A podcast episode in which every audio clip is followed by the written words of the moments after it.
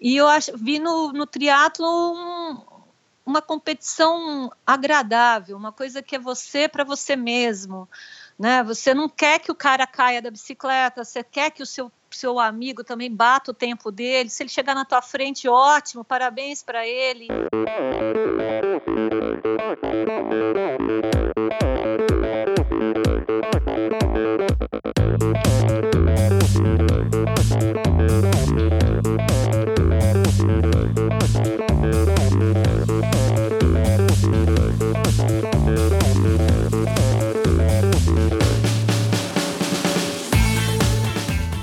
Olá pessoal, sou o Michel Bogli e este é o Endorfina Podcast. Aqui você ouve minhas conversas com triatletas, ciclistas, corredores e nadadores. Pessoas interessantes que são, acima de tudo, movidas à endorfina.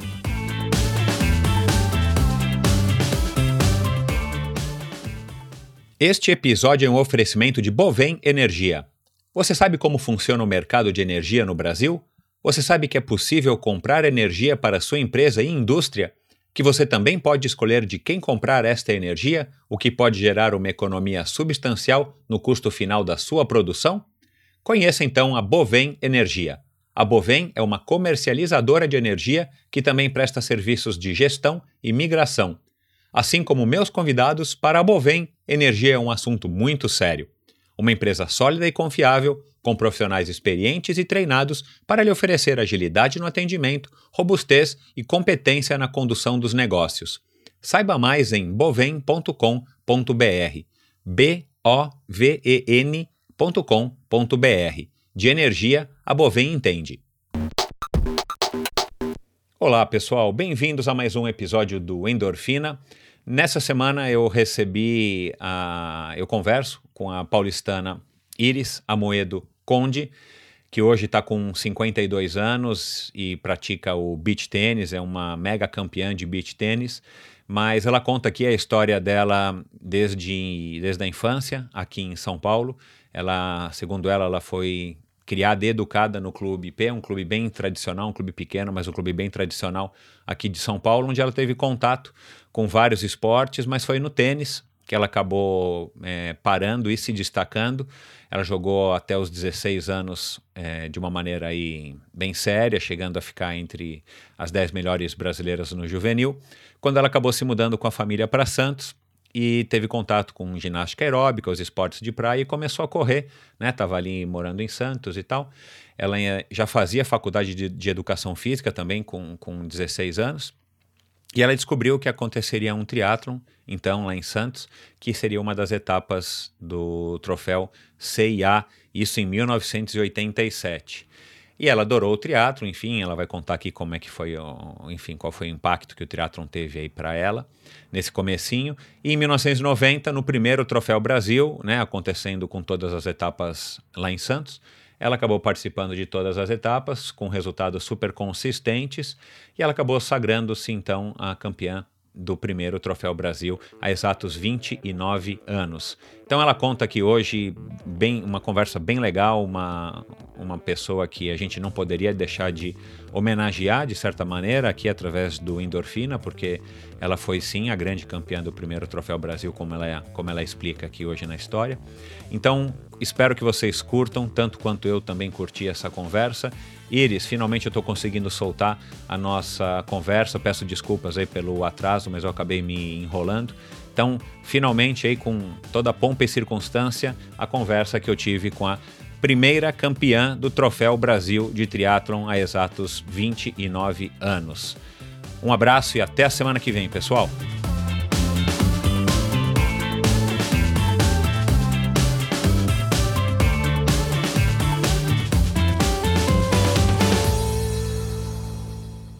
Minha convidada de hoje é Iris Amoedo.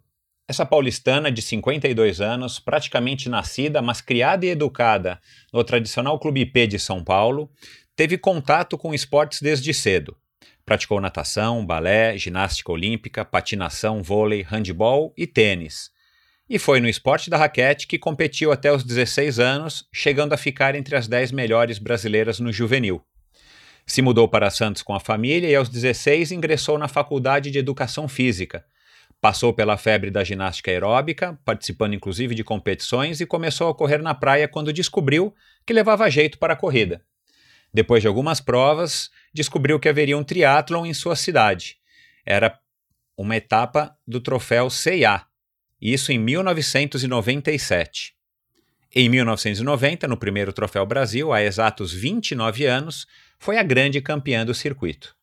Com vocês, a mãe da Maíra, do Lucas, da Maitê, do Murilo e da jovem Mirella, Iris Amoedo Conde. Bem-vinda, Iris. É um prazer te receber aqui no Endorfina. Prazer é meu, Michel. Legal. A gente estava conversando aqui antes de, de gravar. Você tem uma história muito interessante e vamos tentar explorar um pouco aqui para eu conhecer e os nossos ouvintes saberem aí quem foi, quem é a grande campeã do, do troféu mais do campeonato mais importante de triatlon do Brasil, mais longevo, Troféu Brasil lá do Núbio em Santos. Como é que foi tua infância aí no Clube IP? Eu nunca tinha conhecido ninguém que foi sócio do Clube IP. É, então, eu nasci praticamente dentro de um clube, né? Eu, meus, eu morava, no, meus pais moravam numa casa ali, uma travessa da Rubem Berta, o IP é do outro lado da, da Avenida Rubem Berta, em São Paulo. E desde que eu me entendo por gente, eu vivi dentro de um clube. Na época, o IP tinha uma escolinha dentro. Então, a minha mãe jogava tênis no clube. O IP é um clube, não me lembro assim, época de fundação, mas tinha até pelota. É, Isso, pelota parece que se originou da pelota. Pelo é, que eu entendi, assim, ele se originou de um bando de é, aficionados amigos que jogavam pelota, isso é, aí. Meu pai jogava pelota, então é o que eu me que lembro, meu, minha infância foi dentro de um clube em São Paulo, né? Então, como toda criança criada dentro de um clube, a mãe põe para fazer tudo. eu isso ia para o clube, eu ia para o clube de manhã, ia para a escolinha até fadinha de, é, como a gente fala, B1, B2, é, esqueci o nome, como é que é? Os escoteiros. É, Uau, até, até escotismo eu fiz.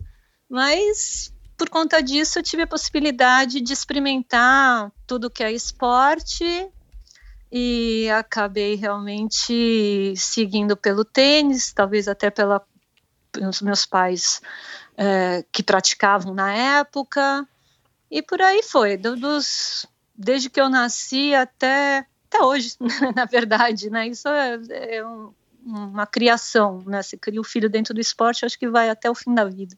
Claro, e o ambiente dentro de clube é sempre muito legal, esses clubes esportivos de São Paulo, né? Não sei se existem muitos espalhados fora da cidade de São Paulo, mas aqui na cidade de São Paulo a gente sabe que tem muitos e o ambiente é sempre muito legal, principalmente quando a gente é criança.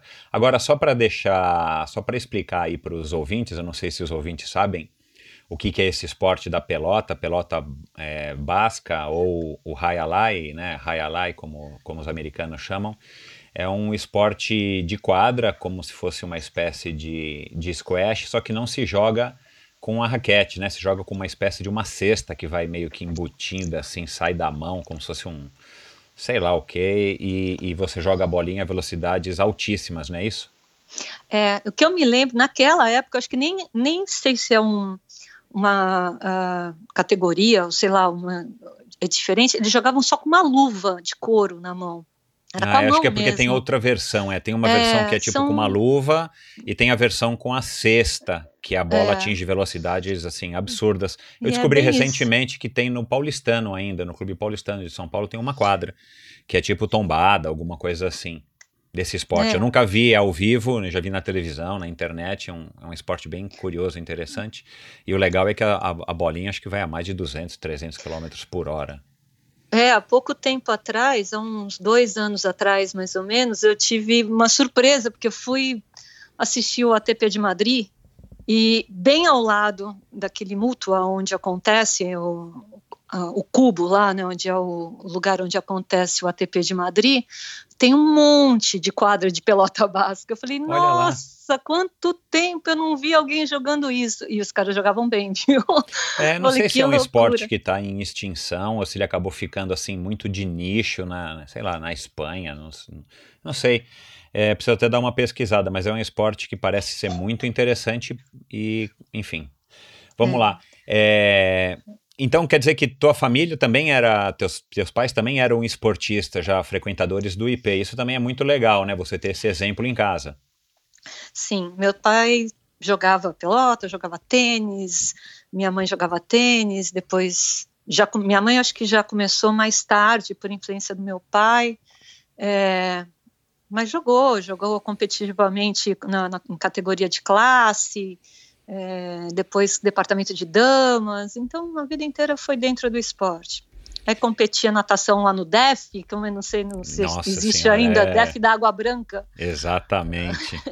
Nossa, então, quanto tempo. De tudo, você pode imaginar. e você fiz. tinha algum tipo de destaque ou era só aquele esporte mesmo, não, assim, era... tipo infantil que não tem competição? Ou você levava jeito, você lembra? Sei lá, no, no handball? Não, não. Eu sempre fui miúda, sempre fui pequena, então não tinha muita força, era mais no tênis mesmo. Quando eu comecei a me destacar um pouquinho, mas também comecei a jogar tênis com seis anos, né? Então eu falo assim, parece que é que tudo foi muito precoce. Então, no tênis foi o que eu, eu comecei a jogar, depois tinha um lado, porque é, tênis é um esporte de maluco, né? Eu falo até hoje, assim, é um esporte que, que me, é, me prendeu, né? Assim, o primeiro esporte que me prendeu, mas é esporte de doido, porque tem que ter é muita competição, é muita concentração, é, é diferente, por exemplo, de um esporte que você, como triatlo, que a gente é, disputa contra nós mesmos.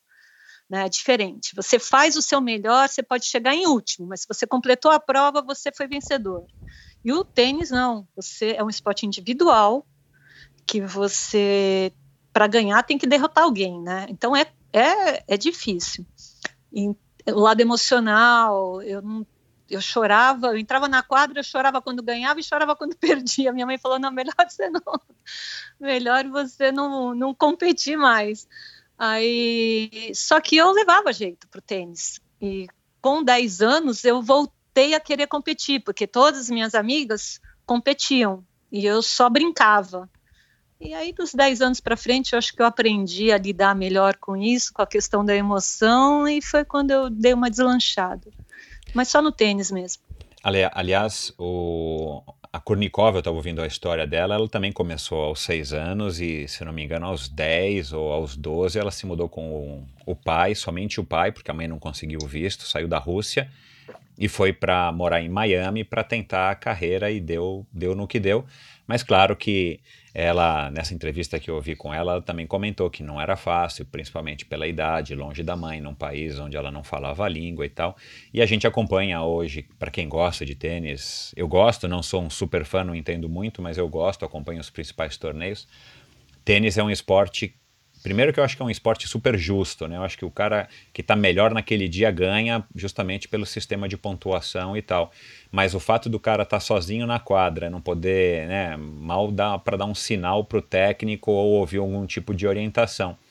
E como justamente a partida ela oscila muito em termos de pontuação, qualquer errinho que você faz você paga e aí vai. E depois tem toda a, a, a enfim, a, as, as como é que eu posso dizer? As consequências dos seus erros e tal psicologicamente falando então realmente é, deve ser um esporte muito cruel quando você começa muito cedo e, e, e, se você quer jogar bem você tem que começar cedo né? Mas legal. E você foi top 10, é, no, é, na, na juvenil? Dos, é, 13, 14 anos foram os anos que eu, que eu me destaquei, assim. E com 15 anos eu me mudei para Santos. Meus pais que quiseram, meu pai principalmente gostava muito do mar, gosta muito do mar, ainda são vivos os dois, é, e quis mudar para Santos. Eu já tinha um certo, a gente já tinha é, um certo relacionamento porque tínhamos um apartamento de veraneio em Santos. Então, quando nós íamos para Santos, jogávamos no Internacional, no Clube Internacional de Regatas, ali na Ponta da Praia é, o IP fazia muito intercâmbio, assim, amistoso contra o, o Inter, e então foi só meio que uma troca de clube. E eu acabei mudando para Santos, jogando por Santos, numa época é, bem gostosa, assim, é um, era um outro universo que eu estava frequentando, porque por ser, não ser cidade, não ser a capital, então Santos participava de jogos abertos do interior, é, jogos regionais, que quem mora em São Paulo, né, filiado a um clube de São Paulo, não participa. Hoje até participa porque existe essa contratação, né, mas naquela época não, só era quem era do clube mesmo, da cidade do clube, não tinha contratação, né. Hoje contratam-se profissionais para jogar esse tipo de, de, de campeonato, de Exato. evento. E, então, mudei para Santos, adotei Santos como minha cidade do coração, né, minha cidade mesmo natal praticamente, porque você já teve várias vezes, é uma cidade muito boa de se morar, muito gostosa. Continuei jogando, com 16 anos entrei na faculdade de Educação Física, e aí foi quando eu comecei a parar de jogar tênis, porque. Agora você cansa. entrou na. Você, desculpa te interromper, mas você disse que entrou na faculdade aos 16, Iris?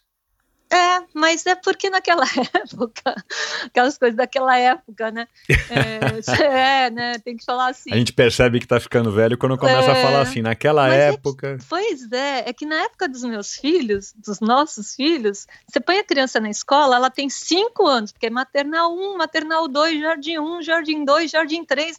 Na minha época era maternal, jardim pré, ponto, acabou, entendeu?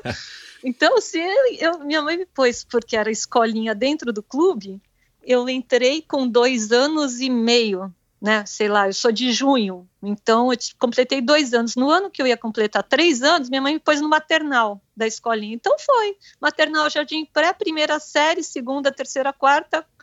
Aí já comecei, aí acabei o ciclo escolar, eu tinha 16 anos mas eu acho que é por isso. nunca, fiquei, nunca me questionei muito, mas eu acho que é por isso. então você entrou cedo, na faculdade com, vai, 16 anos e meio, né? Porque você 16 anos e meio, meio, isso, é. é. 16 anos e meio. Entrei no começo do ano com 16. E você decidiu educação física por quê? Já por Porque conta não dessa. tinha outra coisa para fazer. boa, boa resposta. Não tinha outra coisa para fazer. Fiz isso a vida inteira. Eu falei assim: ah, vou fazer o quê? Eu vou fazer isso. Eu vou ser profissional e depois eu vou ver que área que eu. Não, mas nessa época eu já as, o início das academias já, já tinha tido aquele boom das academias no Brasil. Rio de Janeiro, Isso, né? A aeróbica chegou um, com tudo é, por aqui, né? Olivia Newton-John nas paradas. É, e o Rio de Janeiro começou, né? Assim, era uma academia em cada... Aquela mulherada, assim, preparada, malhada. E eu comecei a fazer, como toda menina até hoje, com seus 14 anos, 15 anos, comecei a fazer academia. E eu falei, nossa, é isso que eu vou fazer. Eu vou montar uma academia. Aí eu fazia educação física, montei a academia. Fiquei com a academia uns 10 anos. Parei de trabalhar na academia porque foram vindo os filhos. e aí eu não conseguia mais cumprir horário, porque eu não, eu não era proprietário, eu era proprietária professora, né? Dava aula, tinha que cumprir horário, não podia atrasar cinco minutos para começar a aula, porque as pessoas têm compromissos. Exato. E, e aí eu falei, não dá mais. Com esse monte de filho, foi vindo, foi vindo, não. Falei, não, Aí parei com a academia e comecei a trabalhar no, no, no negócio da, da família. E você, e Mas, você competiu aeróbica?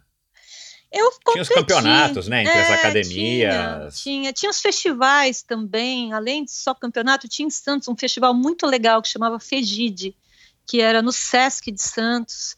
E aí depois juntava com todos os outros SESCs do estado e tinha umas, umas competições em São Paulo, mas nunca, assim, era mais moda mesmo, né? Participar como moda, não como um esporte. Tinha gente ali que vinha da ginástica olímpica, é, ginástica desportiva, e mas eu era mais mais e você, e você, e você levava o nome da tua academia, enfim, né? Também tem, tinha Sim, essa vantagem é, para você, tinha né? Essa vantagem. É. Na, eu vou te falar que na época, Michel, nem era da academia, porque eu acho que eu estava na faculdade ainda. Eu nem tinha academia ainda. Foi, foi durante a época da faculdade que eu competi mais. Era mais, mesmo assim, era, era o nome do trio, era em trio isso, é, que é coreografado, é, é, nossa, eu lembro direitinho. É, era fase. uma. E uma das, um dos lugares em São Paulo que iniciou com isso foi a Companhia Atlética, né? Uma isso, das academias é. de São Paulo que, que foram as pioneiras a nisso. Companhia e a Runner, né? É, e São Paulo com uma, Mauro Guzelini, e ele e isso eu subia, eu ia para São Paulo para fazer aula de aeróbica em São Paulo, para aprender, para poder competir. Então, assim, tudo que é meio desafio eu gosto. Né? Eu não sei, mas eu me meto para aprender alguma coisa. Né? No, tem algumas coisas que não, porque no meu. É, o meu biológico não permite, coisa que roda muito, que nem coisa de água, eu enjoo muito, então eu sofria para nadar no, no triatlo, no mar, quando o mar estava mexido, eu saía enjoada da água. Eu nadava e saía enjoada. Tinha prova que eu saía para bicicleta vomitando? Mas é a verdade. Eu subia na bicicleta mareada, porque eu falava assim, gente do céu, tô passando mal. Até aquilo até o metabolismo continuar acelerado, num outro vento bater no rosto, né? E, e eu ficar boa de novo, levava aí uns 5, 6 quilômetros de bike para eu melhorar, mas eu, eu sou péssima na água, assim, tudo com movimento na água, até hoje eu enjoo muito. E como é que você começou aí na, na corrida e como é que você descobriu que você corria acima da média perante a, as outras garotas? Eu acho que eu comecei na corrida quando eu corria na, na, no IP, em volta do, do campo de futebol. Ali que eu descobri que eu gostava de correr, que ninguém queria fazer o preparo físico e eu adorava ficar fora da quadra e correndo dentro do campo. Todo mundo, todo tenista odeia, né? A maioria odeia fazer preparo físico, quer ficar com a raquete e com a bolinha na mão dentro da quadra. E eu gostava. E eu falava assim, eu gosto de correr. Quando eu mudei para Santos, aí foi, né? Da mel para abelha, porque em Santos, uma cidade toda plana, todo mundo corre na praia. Eu falava, nossa, que delícia, né? E, e as praias foi. longas, né? Com esse é, calçadão. Na época é. não era tão legal quanto é hoje, mas já era bacana perto não, do que existia, é. né? corre pela areia, areia batida, é. É, absorve impacto, então é tudo mais agradável. Você correr com a brisa do mar. É, eu falei, nossa, né, é aqui que eu vou morar pro resto da minha vida. E, e aí você começou a correr algumas provas, algumas corridas de, de rua. Pedestrianismo, isso. Tinha, tem a tradicional tribuna, né, os 10 quilômetros da tribuna, que é uma prova, acho que é a maior prova de 10 quilômetros do Brasil, já há muito tempo. Isso. E e aí comecei, me lembro que do nada, assim, a primeira prova que eu fiz, eu fiz 10 quilômetros em 42. Eu não sabia nem nem que se era bom se não era o tempo, né? Aí todo mundo começou a falar: "Nossa, mas você não, você corre?" Eu falei: "Não, eu não corro, eu corro, eu, eu jogo tênis, né?" Não, mas é um tempo bom se você treinar, se você é, pegar a, a mecânica e na verdade, assim, eu, eu, tenho toda uma mecânica toda meia torta, mas que para correr não prejudica muito. Mas até meus amigos tiram uma, um sarrinho de mim, que eu tenho, eu tive luxação de quadril quando eu nasci. Uau. Então, é, é, eu fiquei, acho que os meus primeiros seis meses de vida com aqueles elásticos que coloca né, numa criança para segurar o quadril. Então eu tenho a aquela corrida meia torta, sabe? Assim, o pé meio espalhado para o lado. Isso, essa luxação me atrapalha muito na natação, porque eu nado que nem uma serpente, né? Eu não nado reto, eu nado assim. claro, desestabilizou, né? É, mas para correr não me atrapalha, nunca me atrapalhou, pelo contrário, nem para pedalar. E o joelho para dentro, né? Que para pedalar é bom. a gente foi o joelho para dentro, assim, para pedalar é ótimo. É, Legal. Sei lá. Bom, aí você. Começando. Aí você você estava no lugar certo na hora certa porque apareceu esse, essa etapa do, do troféu CIA em Santos em 87. Isso. E aí você falou, bom, eu já corro, né? Sou esportista, deixa eu participar desse desafio. Como é que foi essa decisão? Como é que você soube? Você lembra? Porque eu estava no último ano da faculdade, eu estava ah, no último ano claro. da faculdade. É, não, minto, já tinha terminado, terminei a faculdade em 85, é, 82, 3, 4, 84, naquela época foram três anos. Mas aí eu já estava nessa de academia, eu já tinha academia e lá, divulgação mesmo. Da, e eu acabei, corria, tinha umas amigas que é, também vinham do esporte, nadadoras, falaram, ah, vamos fazer. Eu falei, nossa, eu lembro que eu corri com uma Caloi 10 marrom. É, que me emprestaram, que nem então, mas, minha. mas você, você não nadava nessa época, já Não, tinha feito natação não, quando era garotinha, né? É, você não, não, nadava e você não, não pedalava. Assim, o que, que te levou a querer experimentar? Você já Desafio. sabia o que era o triatlon? Não, também não. Foi Quando você leu lá, você falou, puxa, que esporte é esse? É. É, porque assim, aquela coisa, bom, correr 5 quilômetros, eu corro. Nadar 750 metros, por mais que eu não eu sa- sabia nadar, né? Então, eu falei assim, ah, 750 metros também eu acho que eu consigo nadar. E pedalar 20 quilômetros, aí eu falei assim, ah, vou passear de bicicleta, né? Mas vou ver, vou ver qual que é, vou tentar.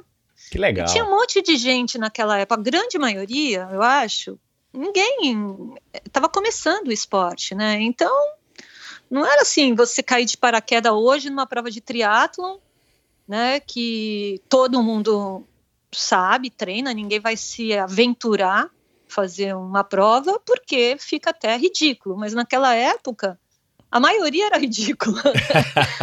Boa.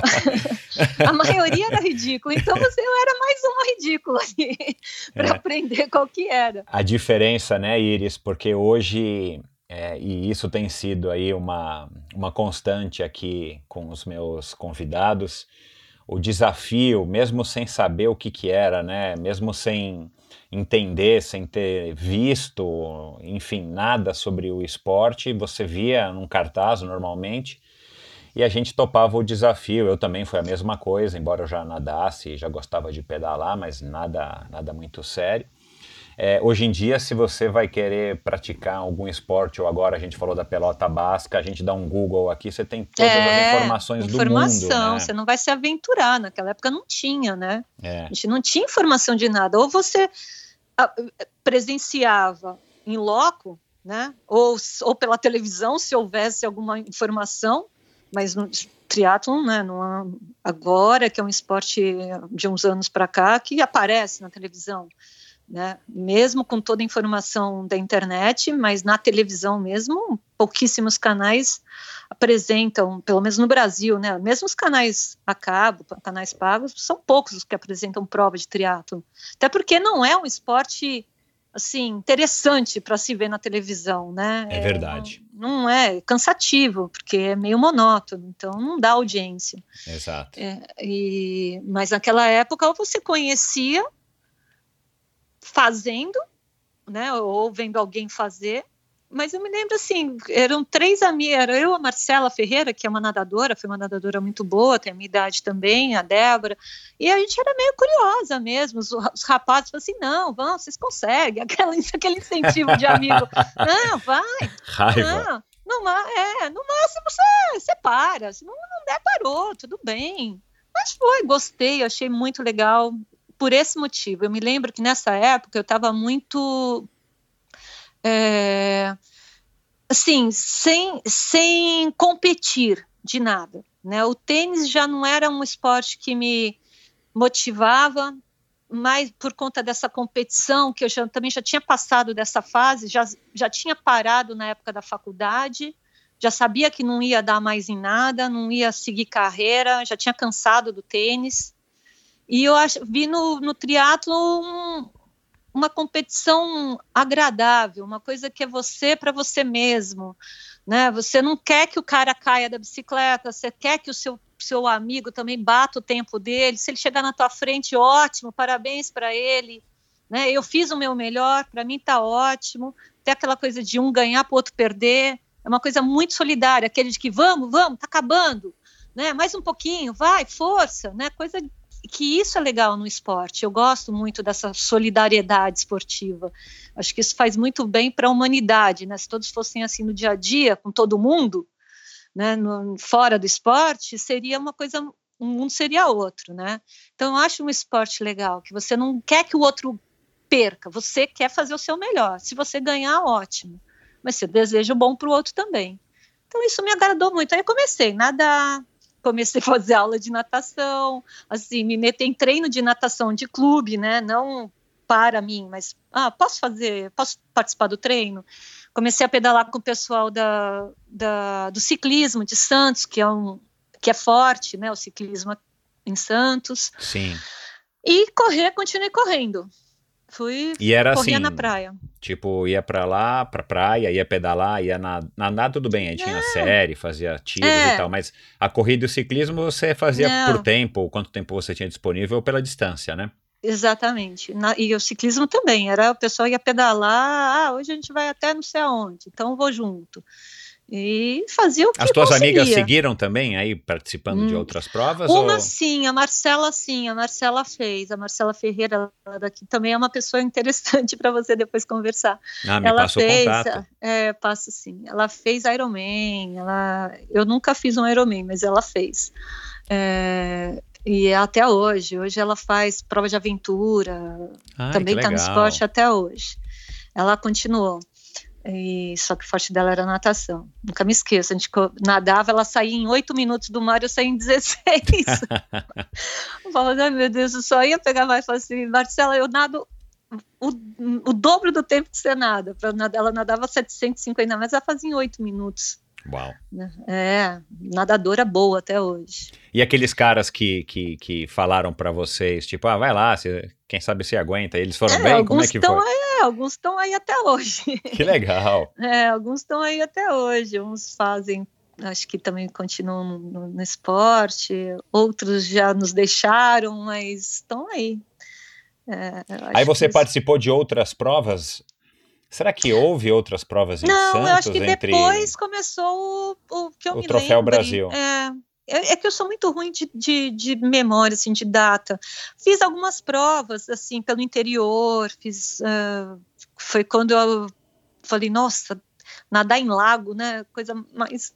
Pra gente que tá acostumada a nadar, estava acostumada a entrar no mar, aí na- fiz algumas provas no interior, em Mogi, Mogi Mirim, e... não, Essa prova Paulo. do Troféu Brasil, se eu não me engano, ela foi em outubro, novembro. Troféu Brasil, não, desculpa, do CIA, não foi? Acho que ela foi a última Foi, etapa. foi, foi a É. última etapa. Tinha tido no Rio, acho que não, não sei se tinha tido duas no Rio, mas acho que foram É. três etapas e a última foi em Santos. É, eu ia, e eu ia a participar dessa Fernanda prova. já era a Fernanda, né? Já era, Fernanda- já, já, já, tinha, já tinha já era Fernanda Keller. provas. É. Ela já, ela sim já sabia o que estava fazendo. É. Ela acho que sempre soube. Nunca, nunca perguntei para ela como que ela soube o que ela estava fazendo, mas E, e você, e você soube dela competindo. Ela deve ter, É, eu não, não me assim, recordo agora, mas ela deve ter tido uma quando- colocação super boa nessa Sim. prova, né? Ganhou, Ah, não e- sei. E eu acho que tinha, tinha a mídia ali da prova, né? Que já tinha a elite ali para sair na frente, né? Então a gente falou assim, nossa, olha como elas nadam, olha como elas, né? Já toda paramentada, e a gente de biquíni pra, quase para nadar, né? Com a sacola 10 marrom. É, com aquela 10 marrom de biquíni, é, sapatilha, nem tinha, eu lembro disso até hoje, assim, a sapatilha, o dia, a hora que eu tirei a sapatilha, que eu pus meu pé na, na- é, era uma sapatilha que não era sapatilha de prender, porque não tinha, né, aquele, É, o, o pedal, o pedal com, com era o pedal só com clipe. aquela trave, é, não tinha, nem, Era nem firma-pé. Era, nem aquele de correinha, nem aquilo tinha, era só você tentar segurar, e eu coloquei uma sapatilha que não era é, não era de ciclismo, era uma outra sapatilha, não me lembro, não me recordo, eu sei que aquilo machucou tanto meu pé que quando eu tirei, nossa, me deu um alívio quando eu pôr o tênis para correr, que eu falei, meu Deus, eu acabei com o meu pé.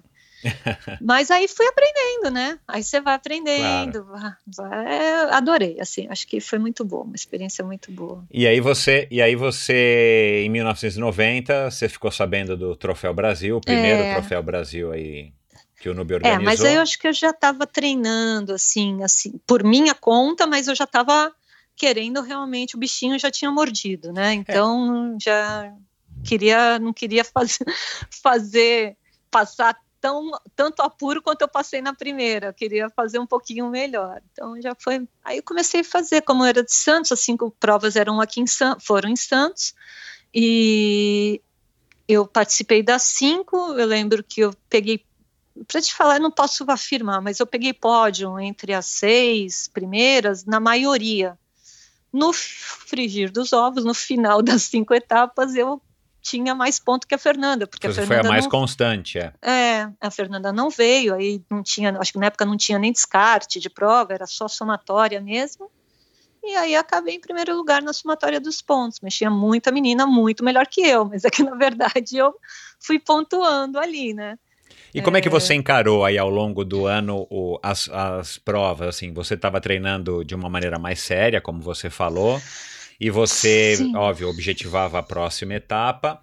Você sabia que você não era a melhor, você não estava necessariamente indo lá para ganhar, mas você estava competitiva porque você já falou que você é competitiva, né? Até não parou ímpar. Sim, é.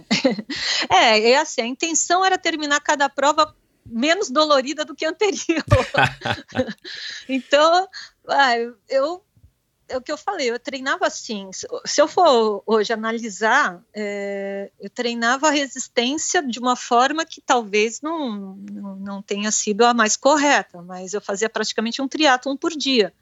Então eu já eu era professora de educação de academia, fazia minhas aulas, aquela coisa, né, que você vai fazendo, parece que quanto mais faz, mais você quer fazer. Aí corria, nadava, pedalava, corria tudo no mesmo dia.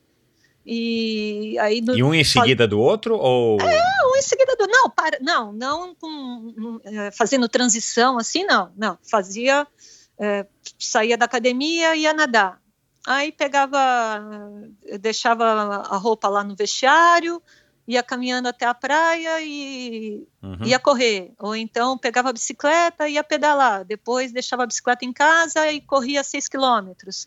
Sabe, uma coisinha assim. Mas tudo na minha cabeça, do jeito que eu achava que eu tinha que fazer. Falei assim, ah, tem que cumprir esse treino aqui para eu conseguir fazer as provas. E, e sempre sozinha, Iris? É, a maior parte sim, sempre sozinha. Porque nessa fase eu já estava morando no Guarujá, é, já tinha saído, já tinha a minha academia na época do Troféu Brasil. Então já tinha me mudado para o Guarujá, eu já era casada, tudo, e meu esposo trabalhava em São Paulo, então ele saía de manhã e voltava à noite. Eu não tinha filhos, então eu trabalhava e treinava, né? Treinava desse, da minha cabeça, mas treinava. Então ocupava o meu dia inteiro fazendo atividade física. É, mas... E morando num lugar super propício, né?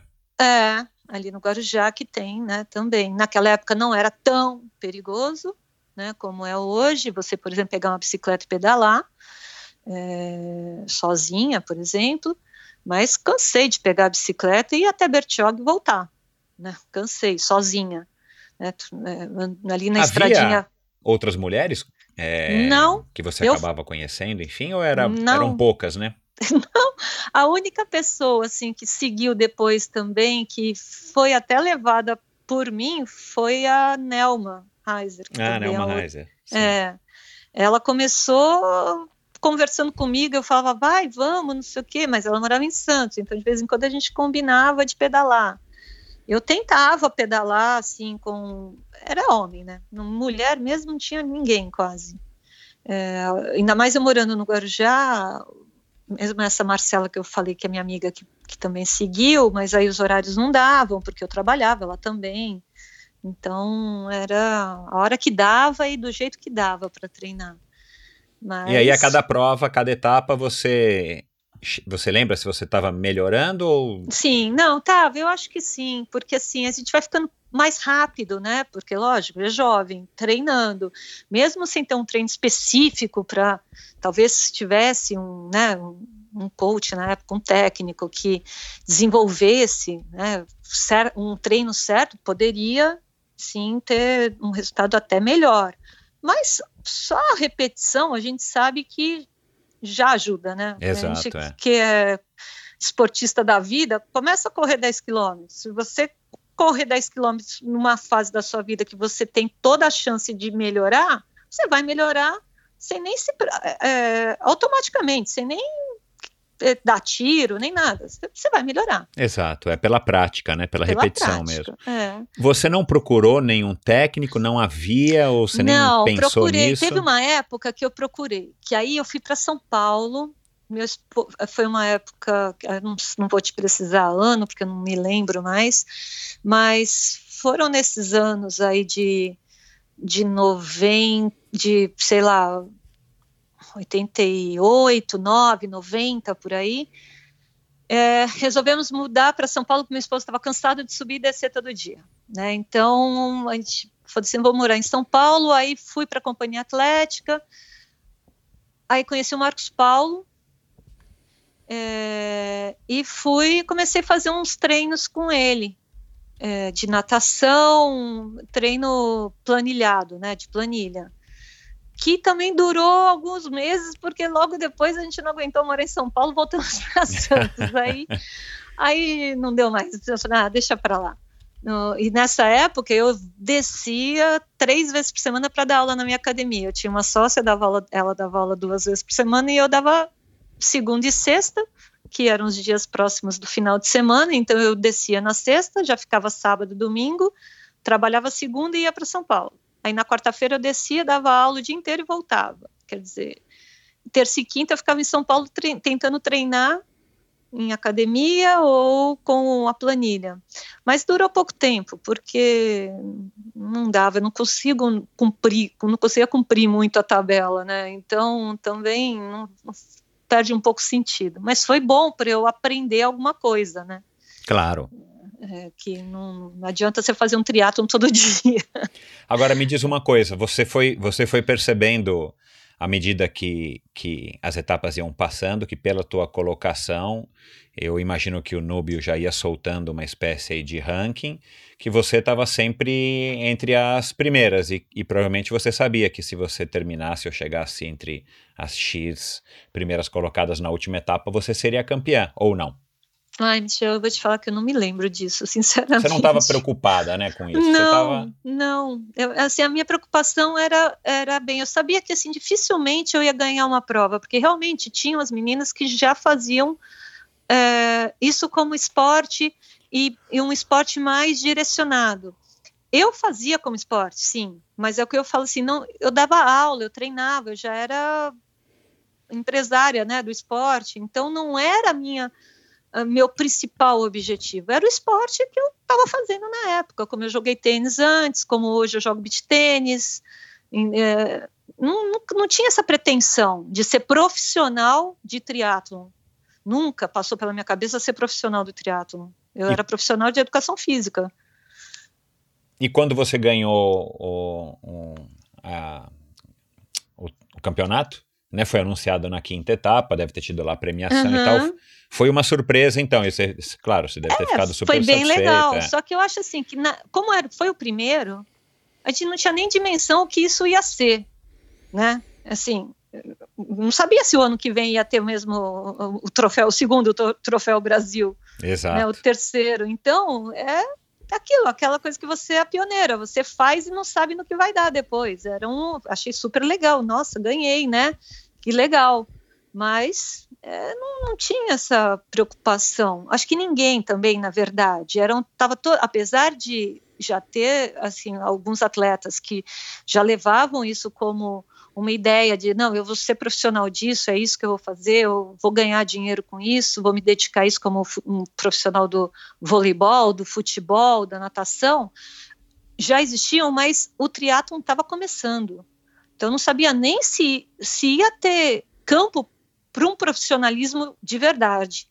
Né? Isso foi ao longo dos anos. Aí o esporte foi tomando uma dimensão, foi aumentando, como hoje eu vejo que está acontecendo no beach tênis, que é a mesma, que é um esporte que eu venho jogando há uns cinco anos, né? É, e também, mesma coisa, a gente, eu comecei o beach tênis era uma brincadeira.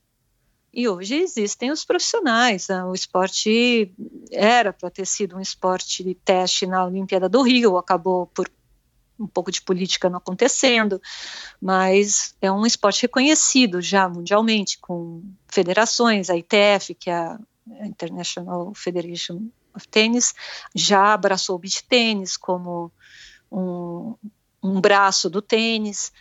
Mas assim, quem quem é meio pioneiro, quem começa, não sabe no que vai dar, né? A gente Exato, torce para que é. o negócio você cresça. vai desbravando e, e, você também não pensa, ó, daqui a 10 anos isso aqui vai estar tá assim. Você está simplesmente é. vivendo aquele momento, ainda mais quando a gente é jovem, né? Você não está tão preocupado assim com o futuro, né? É, porque você não pode apostar, você não sabe o que Exato. vai dar. Exato. Bom, aí, aí veio 91, o campeonato continuou e você enfim. E eu apareceu o maior presente da minha vida, que foi minha primeira filha. Aí eu parei de competir. Minha filha nasceu em 91, a minha filha mais velha. E eu parei de competir por conta disso, porque me dediquei, queria me dedicar a ela, como eu não era uma profissional do esporte, é, eu desacelerei tudo e continuei só praticando o esporte como lazer, sem competição. Porque mesmo não sendo profissional, mas quando você se propõe, eu pelo menos, né, me proponho a fazer uma prova, eu não quero, eu quero me terminar me sentindo bem. Eu não quero passar, não, que nem hoje, eu entro numa quadra de, não vou me inscrever num torneio de beach tênis se eu não treinar. Eu não vou pagar mico. o primeiro mico que eu paguei foi aquele lá atrás que eu fui de Calai 10. Depois que eu vi, aí eu falei, nunca mais eu pago esse mico.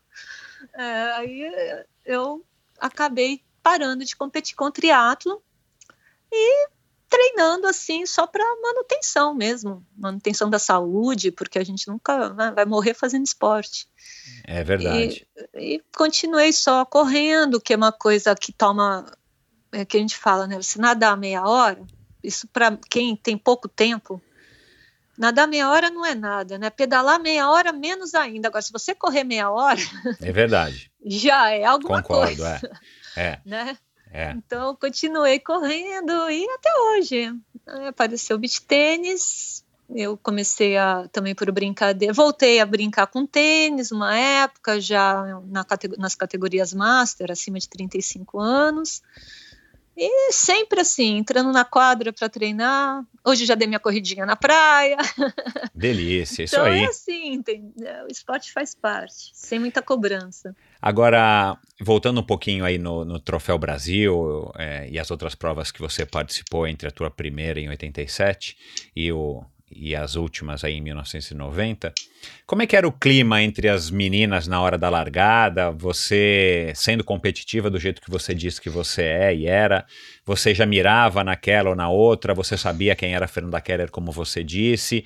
Como é que era essa atmosfera? Assim, era é, ou você estava muito focada em você mesma e, e, enfim, dava o tiro de largada, baixava a cabeça e ia embora? Não, sim, eu acho assim, o é como eu, elas não são de Santos, né? Não, não, a gente não compartilhava treino nem nada, é, só encontrava na, nas provas. Então nem conseguia construir assim, vai, uma amizade, uma coisa assim, porque vai, Fernanda do Rio vinha em prova e ia embora, né? É uma coisa assim muito rápida. Na verdade, a gente acaba é, se aproximando com a convivência. Tinha a Liana Ibereta, que era uma menina excepcional também, era mais nova que eu, até eu acho que na época ela tinha é, 19 é, a Liane tem anos. a minha idade, ela devia é, ter isso aí, isso aí, é, 18, 19 é, anos, que exato. eu achava, ela foi uma das meninas que eu, que eu mais tive contato, não sei se ela vai lembrar de mim, não sei, mas por conta desse tempo que eu fiquei treinando em São Paulo, eu a encontrava de vez em quando. Então era uma das meninas que eu tinha mais contato. Mas o triatlo é complicado porque você é, você é, acaba se encontrando só na prova e não consegue. Você chega para a prova, faz a prova, sai morto da prova e vai para casa, né? É. Então você acaba só compartilhando assim de de resultados com, com, quem você convive em treino mais, né? E como não tinha muita mulher em Santos, não tinha muito com quem. Tinha sim, as meninas com quem eu compartilhava era a Marcela Ferreira e a Renata Gondi, que, que eu queria muito citar a Renata.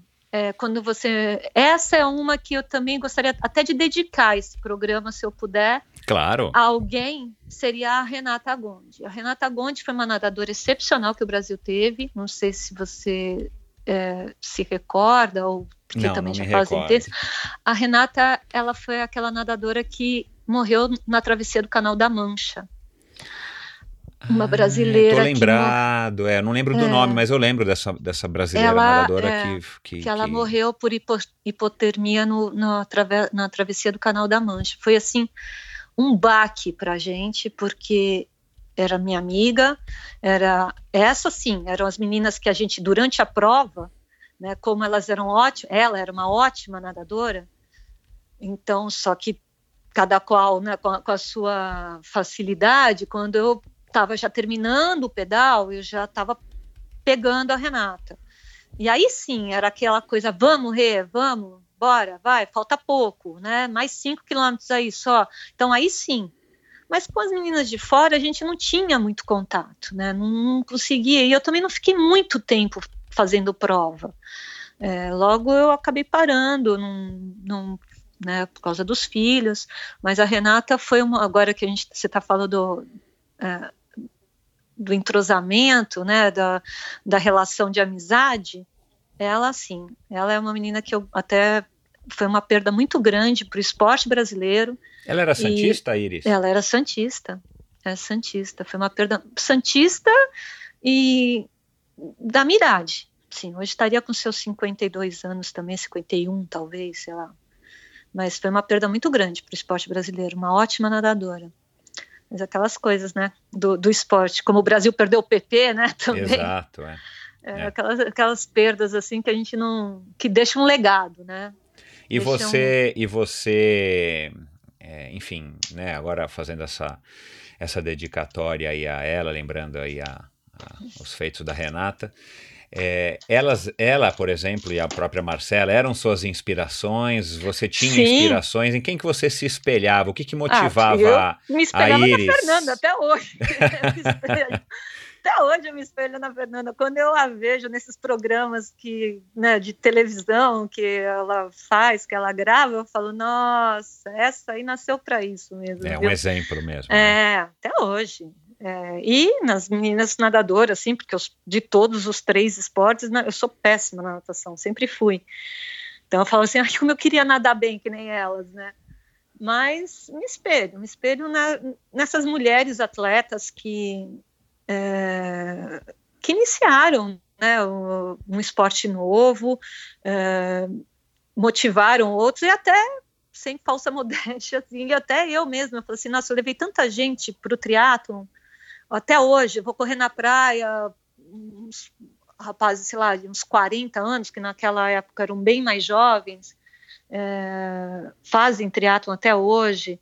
Então, acho que é isso. É, o que a gente pode deixar é esse legado de você passar coisas boas, né, bons exemplos é, de, de, saúde, de amizade no esporte, respeito principalmente, né? Você, o esporte, disciplina e respeito é, que o esporte traz para gente, né? Dá, ensina. Por isso que o esporte tão, qual seja ele qual for, tão essencial, né, na vida de um ser humano. Exato, concordo também.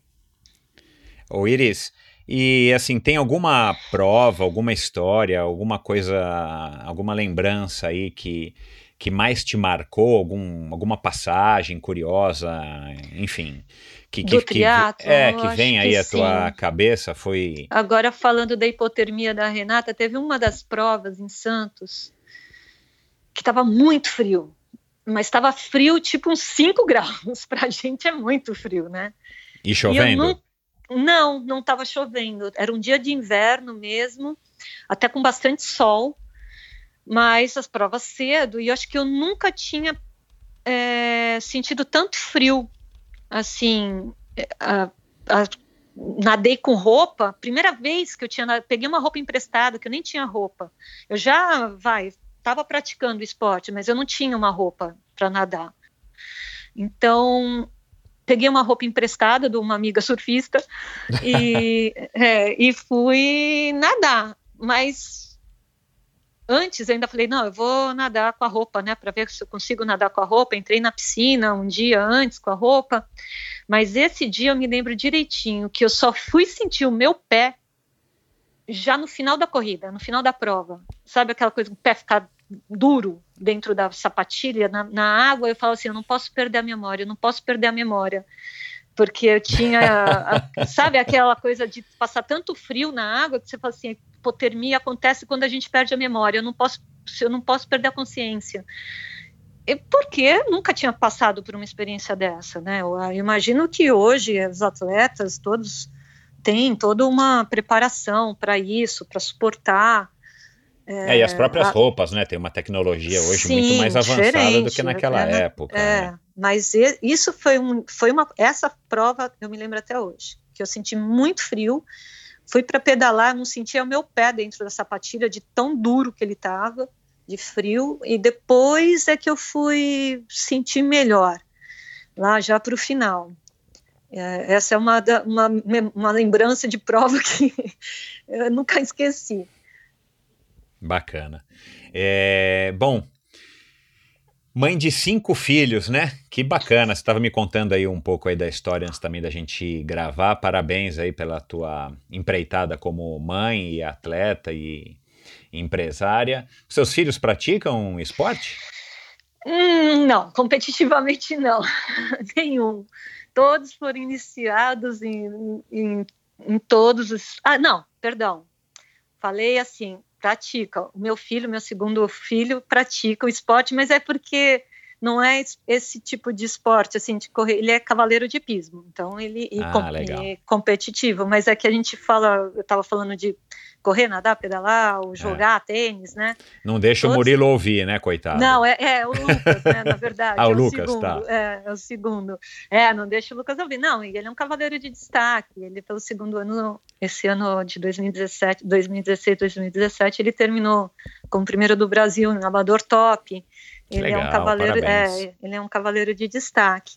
Mas é, sabem jogar tênis, sabem é, fazer um pouquinho de cada coisa, mas ninguém enveredou para o lado competitivo. E o Murilo, que você tocou no assunto, no nome dele, ele tem uma aptidão para correr muito grande também, é porque não, não tem vontade, mas é daqueles assim que falam, ah, vou correr uma prova de 10 quilômetros, ah, faz em 40 e pouco, sabe? Nunca corre. Puxou a mãe. É, mas é biotipo, eu acho mesmo também. Ele tem uma aptidão muito grande para correr, mas não interessa fazer só de brincadeira mesmo. E, Ninguém e seguiu pelo lado competitivo. E eles sabem aí dessa tua passagem pelo triatlon, desse teu título sabem, tão importante sabem, e marcante? Sabem sim. Legal. Sabem sim. Eles conhecem o triatlon, já foram assistir. Você voltou a, a, a assistir, pelo menos, algum triatlon? Competir, você disse que nunca mais competiu, né? Sim, eu morro de vontade de competir. O Núbio toda vez me fala, não, esse ano você vai fazer um... Nem que seja de revezamento. Eu falo, tá bom, Núbio. Mas aí a vida, aí é torneio de beach tênis todo, quase todo final de semana. Aí eu falo assim, não, eu preciso pelo menos nadar e pedalar um pouquinho, né, para não sair morta. Mas eu vou, ainda vou fazer. Quem sabe esse ano eu vou fazer uma prova. Eu aposto que você ainda está competitiva na tua faixa etária, né? Bom, pode ser, né? Das velhinhas é o que eu falo, quem sabe. Ah, eu acho pouco provável mais... que você não esteja, pelo que você diz aí que faz de atividade, pela tua, enfim, é, pelo ser. teu estilo de vida. Bom. É, mas eu vou fazer. Quem sabe esse ano eu faço um. Mas eu nunca mais competi mesmo. Depois dessa. Vou sempre enrolando, enrolando, enrolando.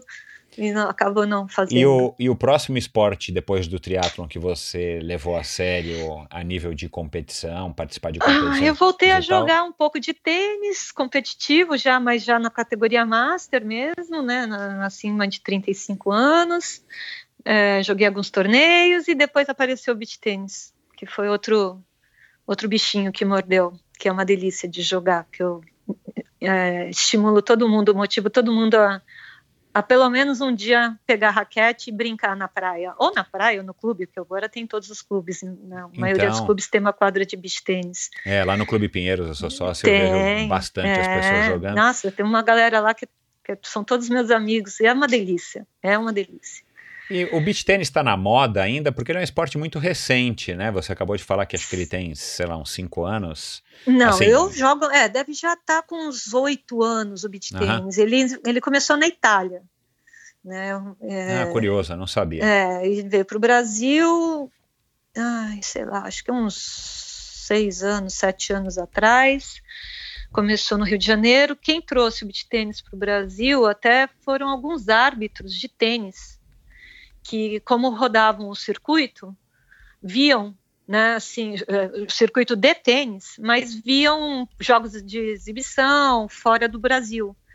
E aí trouxe para o Brasil o Rio de Janeiro, como sempre, né, propício a, a dar o start né, de, em tudo, na maioria dos esportes. No triatlon também, é. É, é.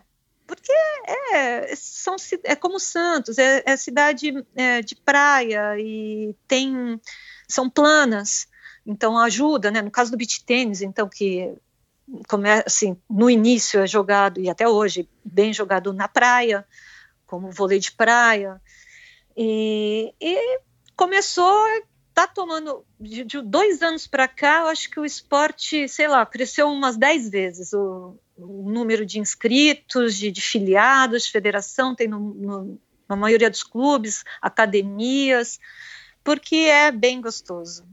eu recomendo. É um, é um esporte que tem muito a ver com o tênis ou né? Claro é que um pouquinho a ver tem, mas é, ele é assim, você precisa ter, você precisa se você jogou tênis muito bem, fica mais fácil para você? Você teve essa facilidade? Então, aí é, é, essa é a vantagem do, do beach tênis. Ele não é um esporte tão é, que requer é, tanta técnica como o tênis requer. É, você por exemplo, os jogadores de voleibol se dão muito bem, porque a rede é alta. Ele é uma mistura de, de vôlei de praia com, com tênis, vamos dizer assim. Ele tem alguma, a contagem do tênis com algumas modificações, mas a rede é alta, é, um pouco mais baixa que a de voleibol, que, que a de vôlei de praia, mas é alta, tem 1,70m a rede, e a quadra tem 4 por 4 né, cada lado, mas ele não requer tanta técnica. Então, assim, para brincar, é, qualquer um pode jogar. Você entra na quadra com uma criança, você consegue jogar, você consegue brincar.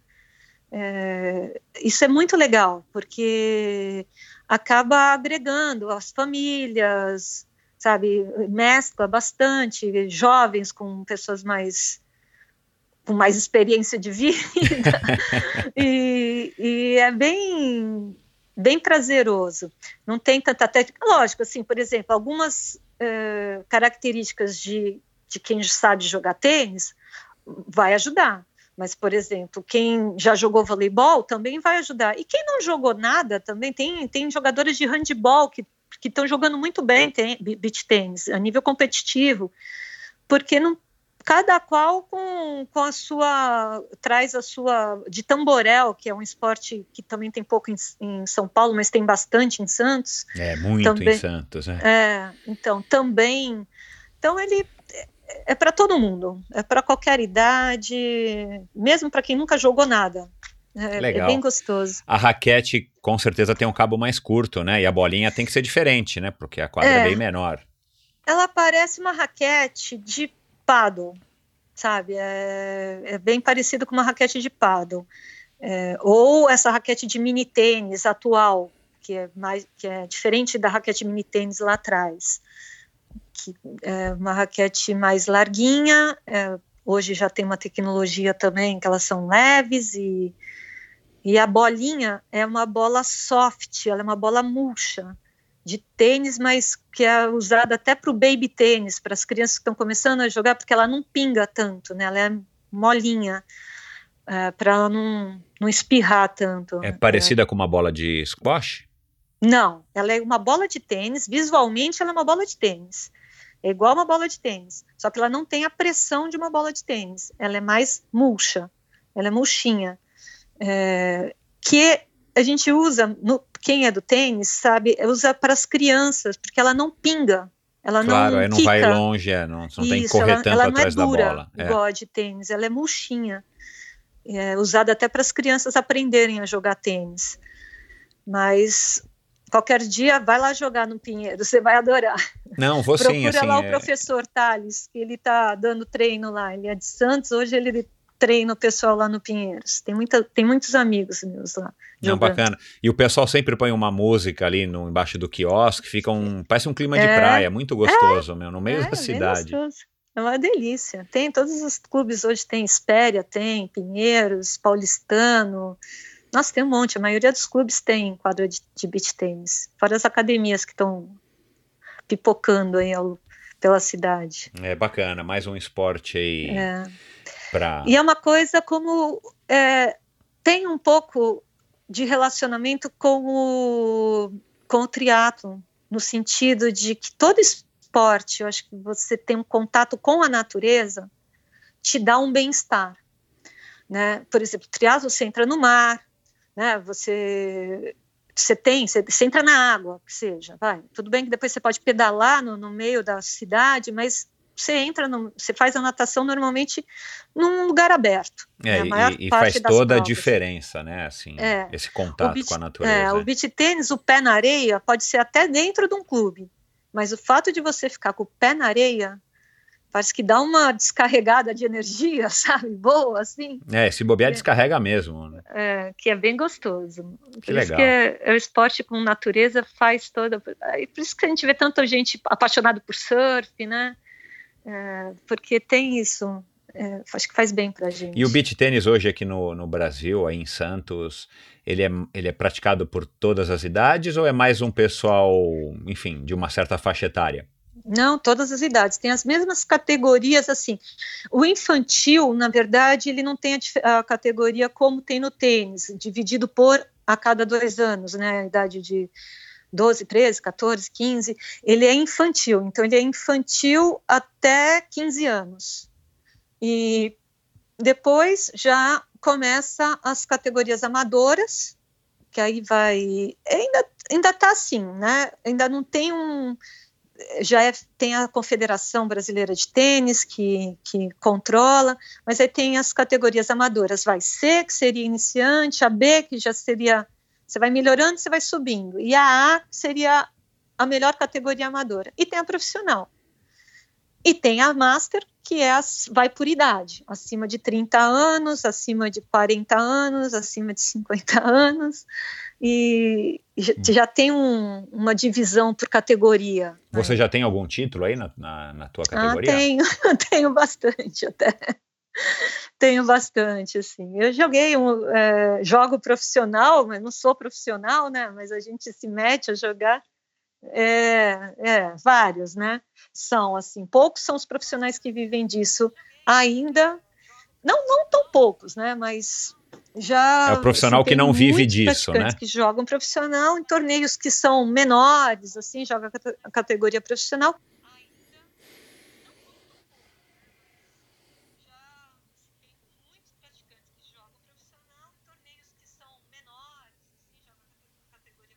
Ô Iris, o Brasil está bem a nível mundial, como a gente tem muita sim, praia e tal? A, a gente, tá teve durante, sim, a gente tem uns uns cinco atletas masculinos e entre uns cinco masculinos, os cinco femininos. Nós já tivemos a melhor dupla feminina do mundo há três anos atrás, que a Uau. Joana Cortez e a Samantha Barijan.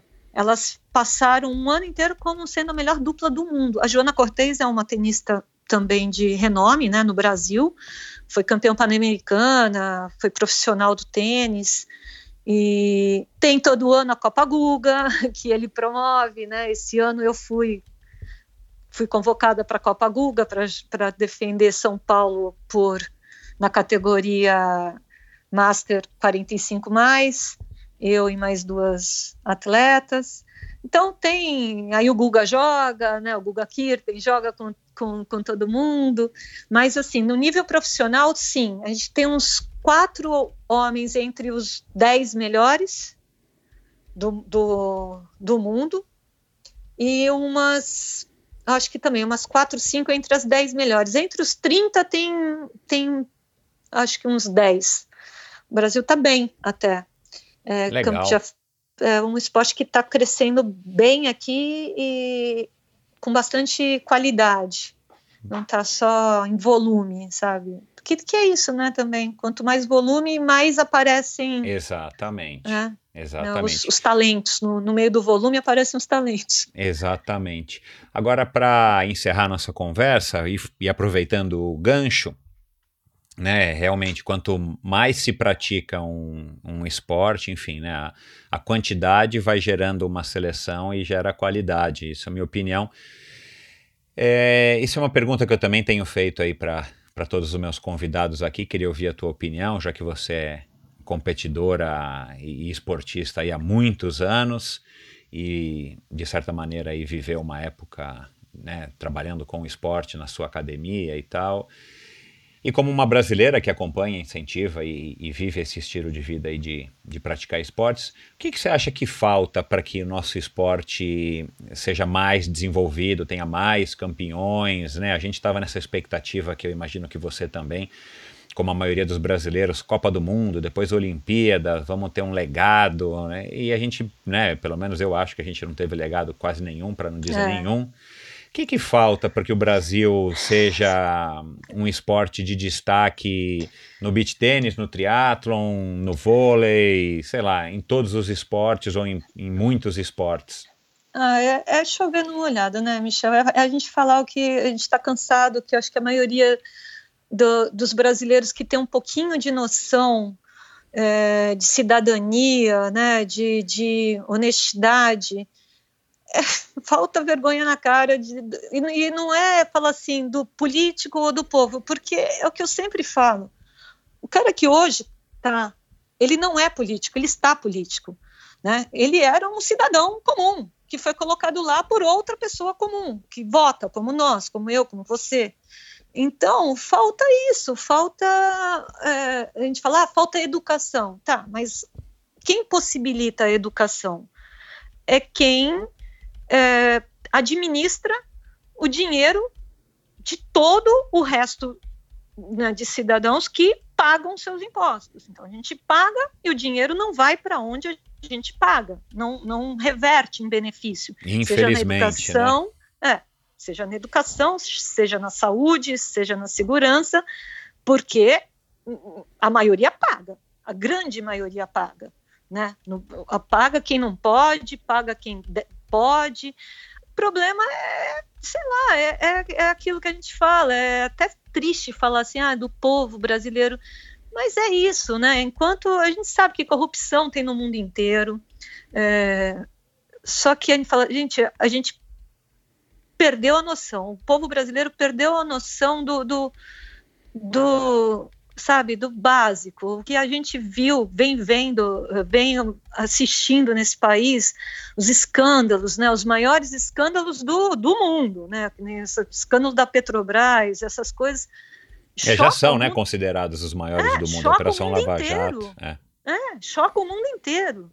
Né? Então, você fala assim, falta isso, falta, é, de repente, sei lá, aparecer uma geração, não sei quando que isso que essa geração vai aparecer, né, que fale, que, que pense diferente, né, para que um dia essa geração consiga reverter esse modo social que a gente que a gente vê aqui.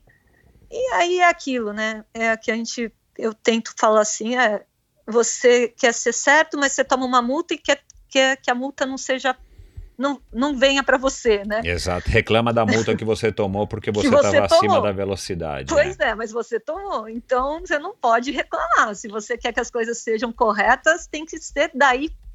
O exemplo tem que partir daí. Né? Errei, eu tenho que pagar. Paciência.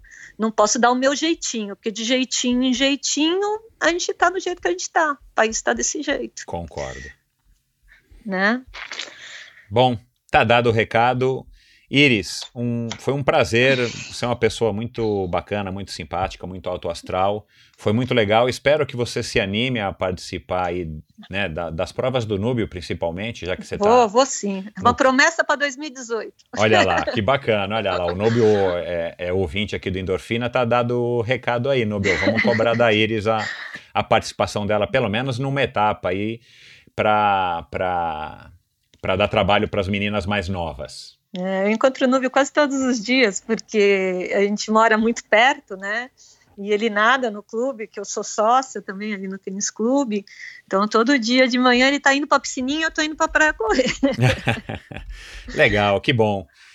Um prazer, muito obrigado, prazer Iris. Meu, viu, Michel? Como é que as pessoas, muito... como é que as pessoas te acham? Quem quiser saber um pouquinho mais sobre você, além da nossa, do nosso bate-papo aqui, você tem rede ah, social? Facebook, Se tiver alguma garota Instagram. aí, ah, ótimo, pode passar. Tá. É, é buscar pelo meu nome, Iris Amoedo Conde, é, vai me achar no, no, no Facebook ou no Instagram. Ah, legal, perfeito. Legal, Iris. Então, um grande abraço, boa sorte nas tuas competições de beach tênis. E assim que você tiver aí é, vontade da gente conversar um pouquinho mais sobre o beach tênis, quiser comemorar um título e tal, os microfones estão abertos aqui para você. Ah, legal. Um grande abraço, tchau. Para você também, para todos os ouvintes.